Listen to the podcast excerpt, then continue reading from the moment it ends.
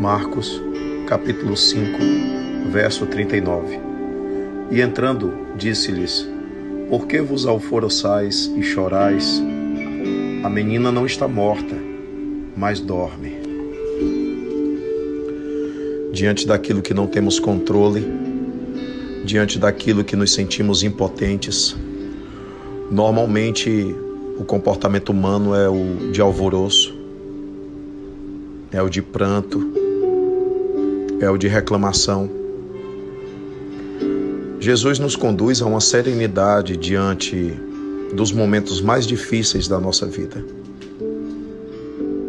Tratava-se de um pai e de uma filha. Tratava-se de uma filha percebida naquela ocasião como morta.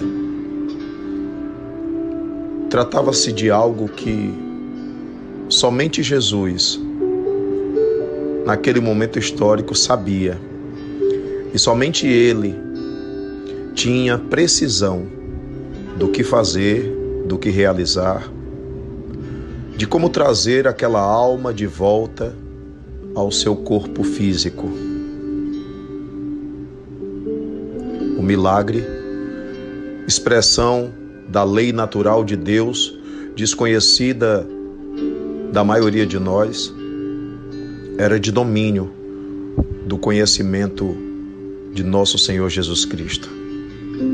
Por isso ele disse, e disse com muita razão: a menina não está morta, mas dorme. Ele sabia que a menina dormia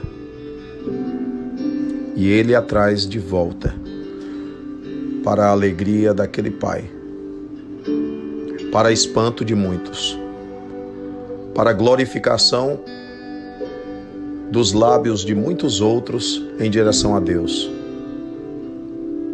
para o medo de outros tantos que não entendiam Jesus, que não entendiam aquele homem e não entendiam a sua ciência espiritual. Por que vos alvoroçais e chorais?